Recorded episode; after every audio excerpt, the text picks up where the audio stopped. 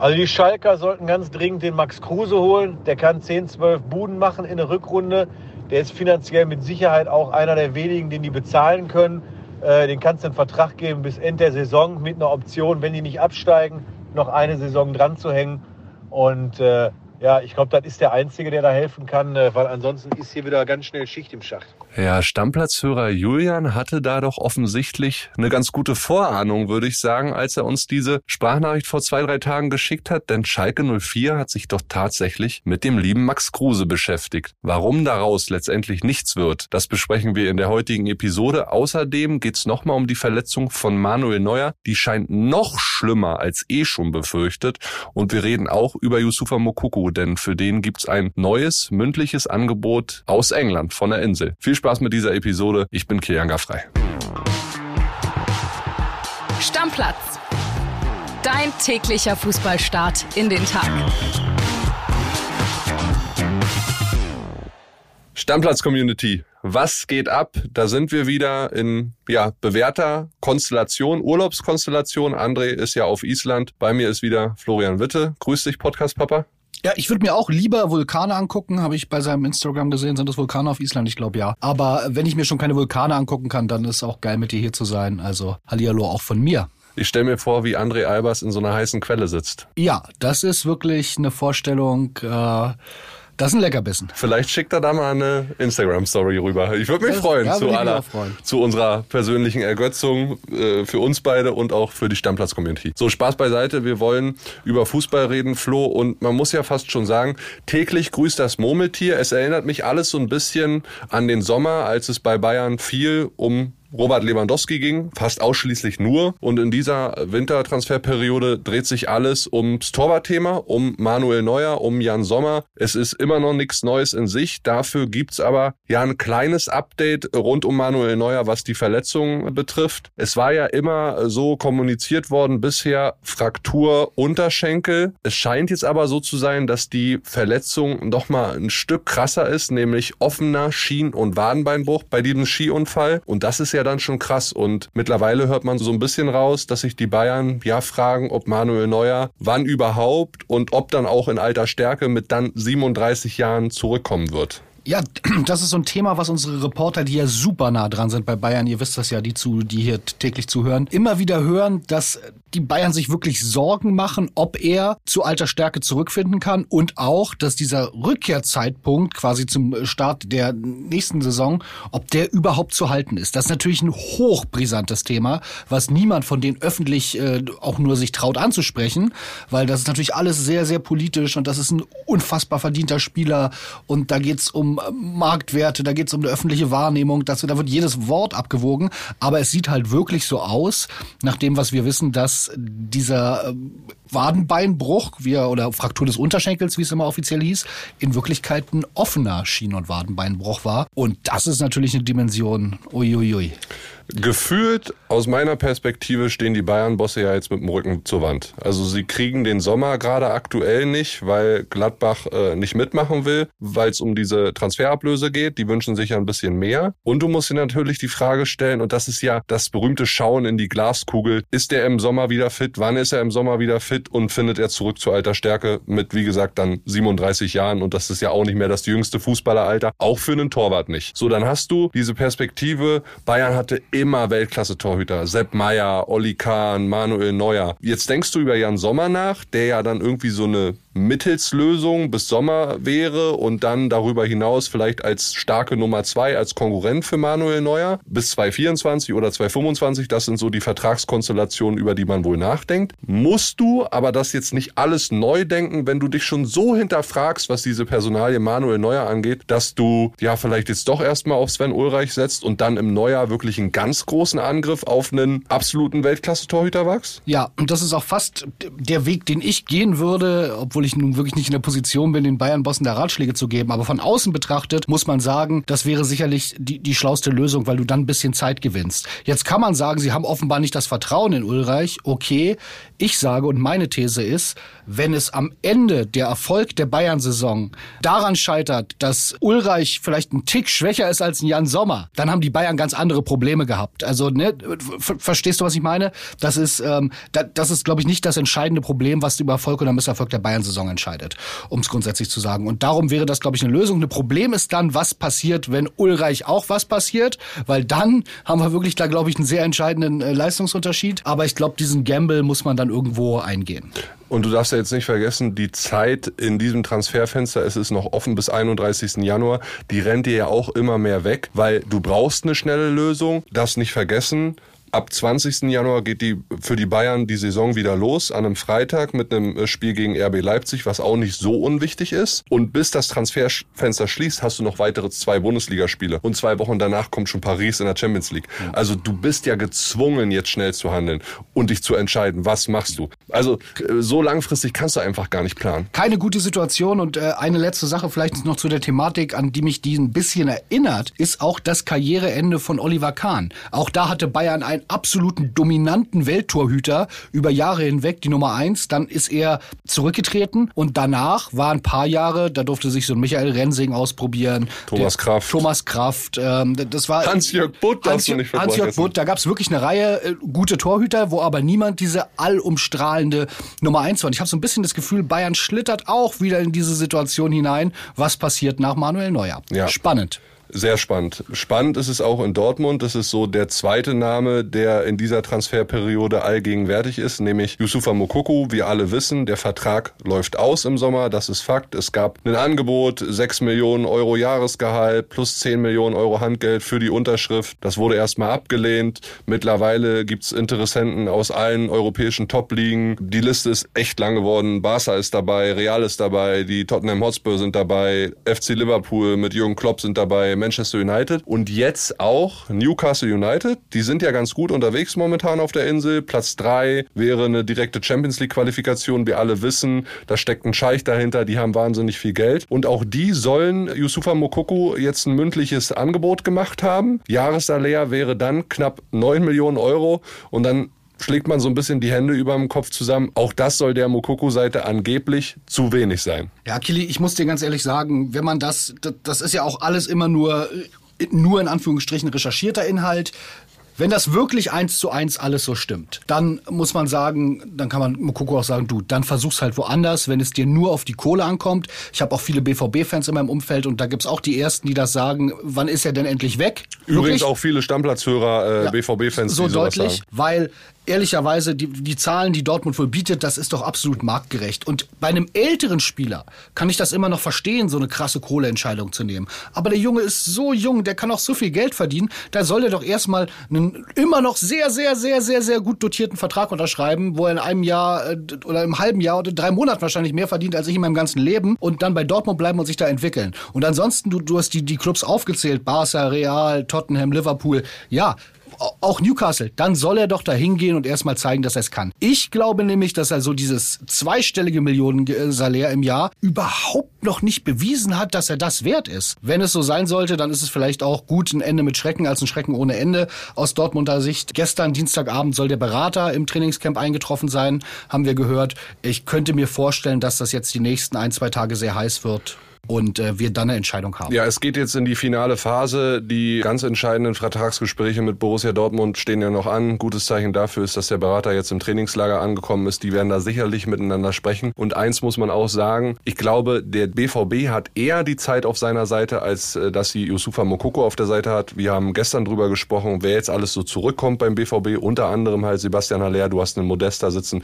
Du hast viele Personalien für wenige Positionen in der Offensive, die du besetzen kannst kannst. Und wenn es ganz dumpf für ihn läuft, dann ist das Transferfenster vorbei am 31. Januar. Ist noch nichts unterschrieben, äh, weder in England noch in Dortmund. Und dann sitzt er erstmal drei, vier Spiele auf der Bank. Und wie du richtig sagst, so richtig nachhaltig bewiesen, dass er äh, konstant auf einem absoluten Top-Niveau spielen kann, hat er bisher nur in der Jugend. Genau, also sechs Millionen im Jahr ist ja auch ganz viel Geld. Ich sag nur, um zehn Millionen im Jahr zu wollen oder zweistellig, da muss man halt schon wirklich, wirklich mehr nachgewiesen haben, meine Meinung.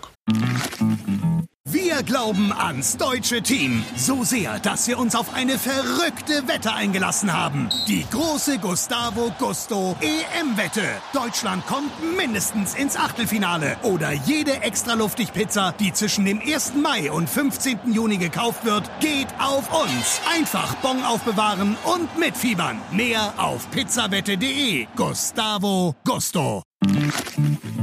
So, jetzt lass uns zu einem Namen kommen, der längst nicht mehr so ja oft fällt wie der von Manuel Neuer oder auch der von Yusufa Mokuku, nämlich Max Kruse. Und es gäbe ja durchaus Vereine in der Bundesliga, das wage ich jetzt mal zu behaupten, die den Jungen gebrauchen könnten. Man muss sich ja nur vorstellen, vor einem Jahr knapp ist es gewesen, da hat der Union noch äh, mit einem Doppelpack zum 2-1 gegen Gladbach geschossen. Danach ging es nach Wolfsburg, Ausbotung äh, unter Nico Kovac, weg vom Fenster, Vertragsauflösung und seitdem ist er so ein bisschen in Berlin unterwegs. Mein Nachbar hat ihn vor zwei Tagen beim Kaufland gesehen mit einem Lamborghini Urus, mhm. auch ganz lustig. Und na klar, wie ich gesagt habe, es gibt den einen oder anderen Verein, der ihn gut gebrauchen könnte. Vielleicht sogar Schalke 04. Wir haben eine Fanmeinung bekommen von Julian und in die wollen wir mal reinhören. WhatsApp ab. Also die Schalker sollten ganz dringend den Max Kruse holen. Der kann 10, 12 Buden machen in der Rückrunde. Der ist finanziell mit Sicherheit auch einer der wenigen, den die bezahlen können. Äh, den kannst du einen Vertrag geben bis Ende der Saison mit einer Option, wenn die nicht absteigen, noch eine Saison dran zu hängen. Und äh, ja, ich glaube, das ist der Einzige, der da helfen kann, äh, weil ansonsten ist hier wieder ganz schnell Schicht im Schacht. Ja, Flo, Max Kruse könnte Schalke 04 helfen. 10 bis 12 Saisontore, sagt Julian ganz optimistisch. Bezahlbar wäre er. Vertrag nochmal weitergeben, dann, wenn der Abstieg verhindert wird. Wie siehst du das? Ja, ich glaube, Julian könnte sich auch mal äh, auf der Geschäftsstelle bei Schalke bewerben, weil wir haben es ja gestern Abend auch schon äh, digital gemeldet bei Bild Plus. Ähm, der Name ist tatsächlich gefallen. Das ist jetzt nicht mehr heiß, aber es ist immerhin dieser Name gefallen und ich finde das absolut nachvollziehbar, dass Schalke einmal über ihn nachdenkt. Kruse ist natürlich jetzt ein Spieler, der auf der Suche ist, der überall auch mal angeboten wird. Er hat gesagt, er will weiterspielen. Er hat ein bemerkenswertes Interview gegeben äh, letzte Woche bei einem YouTuber, wo er gesagt hat, naja, wenn er seinen Lebensstandard, den er jetzt hat, halten will, muss er auch weiter Fußball spielen. Das fand ich wirklich erfrischend ehrlich. Und ich glaube, der hätte Schalke geholfen. Wenn man dieses, das, was Union mit ihm sehr gut gemacht hat, was Wolfsburg dann auch nicht in den Griff bekommen hat, die haben den einfach, den Kruse einfach Kruse sein lassen. Mit all den Dingen, die eigentlich man einem Fußballprofi nicht zuordnen würde, aber der hat halt geliefert. Und fußballerisch wäre der der Beste, der da bei Königsblau aufläuft. Ganz sicher. Ja, sehe ich auch so. Wir hören mal rein in die Sprachnachricht von unserem Reporterkollegen Max Backhaus, der uns mal die Hintergründe so ein bisschen äh, genauer beleuchtet und uns erzählt, wer ihn da wollte und wer eher nicht. So wurde Kruse beispielsweise bei Bochum und Schalke angeboten. Bei beiden Clubs war dann aber relativ schnell klar, dass sie es nicht machen. Bei Bochum, weil man durch einen so schillernden Star kein Ungleichgewicht in die Mannschaft bringen wollte und bei Schalke, weil Thomas Reis im Gespräch mit Peter Knebel sein Dementi eingelegt hat. Also ich glaube, vor allem Schalke wäre total spannend geworden. So Kruse als Klartextkicker und der Cool-Club Poker und Pott. Aber gut, ist halt nicht. Ähm, stellt sich noch die Frage, ob überhaupt ein Club aus Deutschland Bock auf Kruse hat. Also er bringt ja auf jeden Fall einen gewissen Ruf mit. Da machen sich manche wahrscheinlich zwei oder dreimal Gedanken. Ähm, was ich noch weiß, ist, dass Kruse bei Feyenoord Rotterdam und bei ein paar türkischen Clubs auf dem Zettel steht. Die Türkei soll für ihn aber eher weniger in Frage kommen. Bock hätte er zumindest eher auf die USA. Ähm, mal schauen, was so die nächsten Wochen noch passiert. Ich denke auf jeden Fall, dass wir Kruse irgendwann nochmal auf dem Platz spielen sehen werden. Ich glaube, äh, können wir uns alle darüber freuen. Ist ein unterhaltsamer Typ. Ja, Kili, spannende Einblicke. Und ich sag mal so, äh, Reis, das ist seine Verantwortung, nicht? Das, und ich finde das auch gut, dass so ein Boss da äh, den Trainer total mit abholt. Aber ich würde ihm dann, wenn Schalke am Ende der Saison mutmaßlich, äh, und im Moment sieht's ja so aus, vielleicht wieder in die zweite Liga geht, dann doch gern mal fragen, ob er das nicht vielleicht versucht hätte. Äh, also ich, ich persönlich finde, er ist nicht in der Situation, einen Kicker wie den, wenn das finanziell machbar wäre, im Moment abzulehnen. Aber seine Verantwortung, vielleicht straft er uns auch alle Lügen. Ich bin da ein bisschen anderer Meinung, Flo. Also, dass Bochum ihn ablehnt, nachdem sie gerade erst Musset suspendiert haben als einen der Top-Verdiener und da nicht wollen, dass dann Ungleichgewicht in die Mannschaft reinkommt, kann ich absolut verstehen. Bei Schalke, ich habe es ja nun selber erlebt, den Verein. Du weißt, wie sehr Schalke in der Öffentlichkeit steht, wie sehr da alles unter dem Brennglas beobachtet wird und da gibt es so viele Nebenkriegsschauplätze und dann musst du dir nicht noch den aufmachen, wo du dann Max Kruse jede Woche mit einem Nutella-Glas oder mit einem Lamborghini Urus auf ja, Schalke vorfahren siehst. Ja, aber wenn er trifft, nein. Wer du- steht denn da sonst auf dem Platz bei Schalke? Das ist und Bochum, Bochum ist in einer viel viel viel besseren Situation und nicht so verzweifelt wie Schalke. Aber Max Kruse lebt von Zuckerbrot und Peitsche. Den musst du mal richtig anfassen und dem musst du aber auch mal seine Freiheiten lassen. Urs Fischer hat das sehr genial hinbekommen. Reis traut sich offenbar nicht zu. Reis traut sich offenbar nicht zu äh, und ich glaube, dann ist es auch richtig zu sagen, nee, das wird nichts. Klar, sportlich sehe ich es auch so wie du, der könnte denen weiterhelfen, erst recht jetzt nach der Kreuzbandverletzung von Polti und so weiter. Viele Optionen in der Offensive sind ja nicht da, da fehlen ja noch viel mehr Leute. Aber so menschlich, oh, weiß ich nicht. Ich hätte einfach Bock drauf gehabt. Ich Wie hätte der auch- Kollege sagt, Pott und Poker, jeden Tag Geschichten, endlich wieder. Wäre geil gewesen. Nur ist es nicht so. äh, Wir sind gespannt, wo er unterkommt. Ich glaube, Bundesliga wird's nicht. Rotterdam wäre ein bisschen langweilig, oder? ja, äh, ich, ich würde ihm vielleicht nochmal USA, Miami, Florida, so wo sein Wenn Sohn ich auch er lebt, wäre, wünschen. würde ich das auch machen. Ja, aber dann braucht er auch ein vernünftiges Angebot. Ne? Ansonsten fährt er weiter mit dem Urus zu Kaufland und äh, kauft sich seinen Magerquark.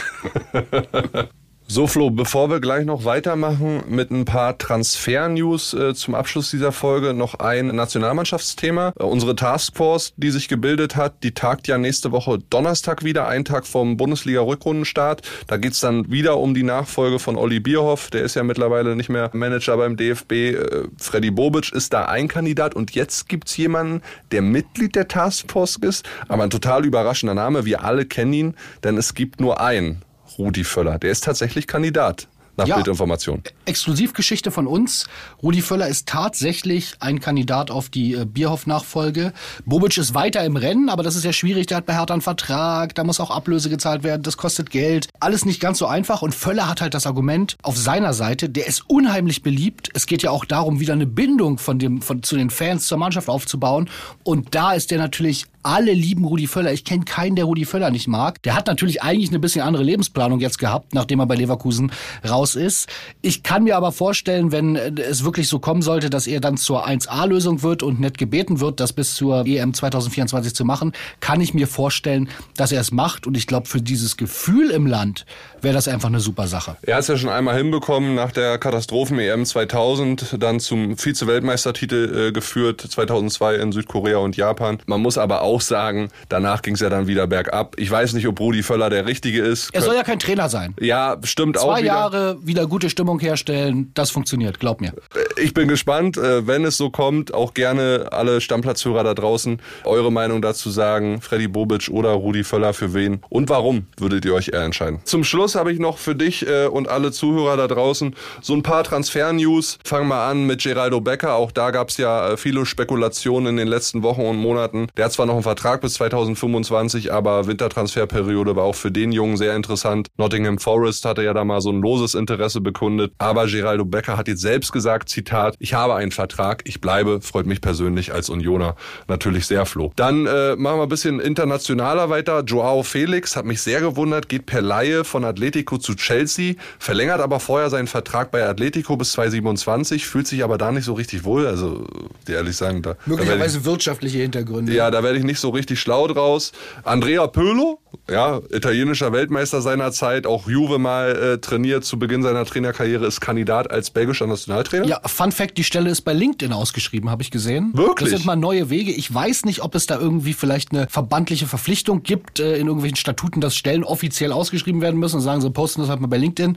Kenne ich keine Hintergründe, fand ich aber lustig. Hatte überlegt, ob ich mich da auch bewerbe, aber dann wieder gedacht, macht doch mehr Spaß bei euch. Wäre vielleicht was für André Albers. Mal einfach so eine Fun-Bewerbung raushauen. Wenn er ähm, seinen äh, Adoniskörper dann aus der heißen Quelle Bewegt hat? Äh, bewegt hat, dann vielleicht. Ja, sehr cool. Unsere Nationalspielerin Melanie Leupolz, die ist gerade erst Mutter geworden im Oktober, hat jetzt wieder angefangen zu trainieren beim FC Chelsea, spielt ja bei den Blues äh, auf der Insel und hat auch jetzt endlich ihren Vertrag verlängert, bleibt dort bis 2026. Auch sehr, sehr coole News für die und ich glaube, die könnte nicht glücklicher sein. Als Mutter dann nochmal Fußball spielen, glaube ich, auch ein sehr cooles Gefühl. Auf jeden Fall. Und Und dann noch zwei Sachen aus der Bundesliga. Wolfsburg hat Interesse an Nicolas Kosa, der ist 24, spielt bei Montpellier, ist ein potenzieller Nachfolger für äh, Roussillon, dessen Vertrag im Sommer ausläuft. Also ja, ein möglicher Verteidiger, ein neuer für die Wolfsburger. Entweder jetzt noch im Winter, dann für kleines Geld oder im Sommer dann halt ablösefrei. Und die letzte News des Tages ist, dass Augsburg den Rechtsverteidiger Framberger in die zweite Liga zu Sandhausen verleiht.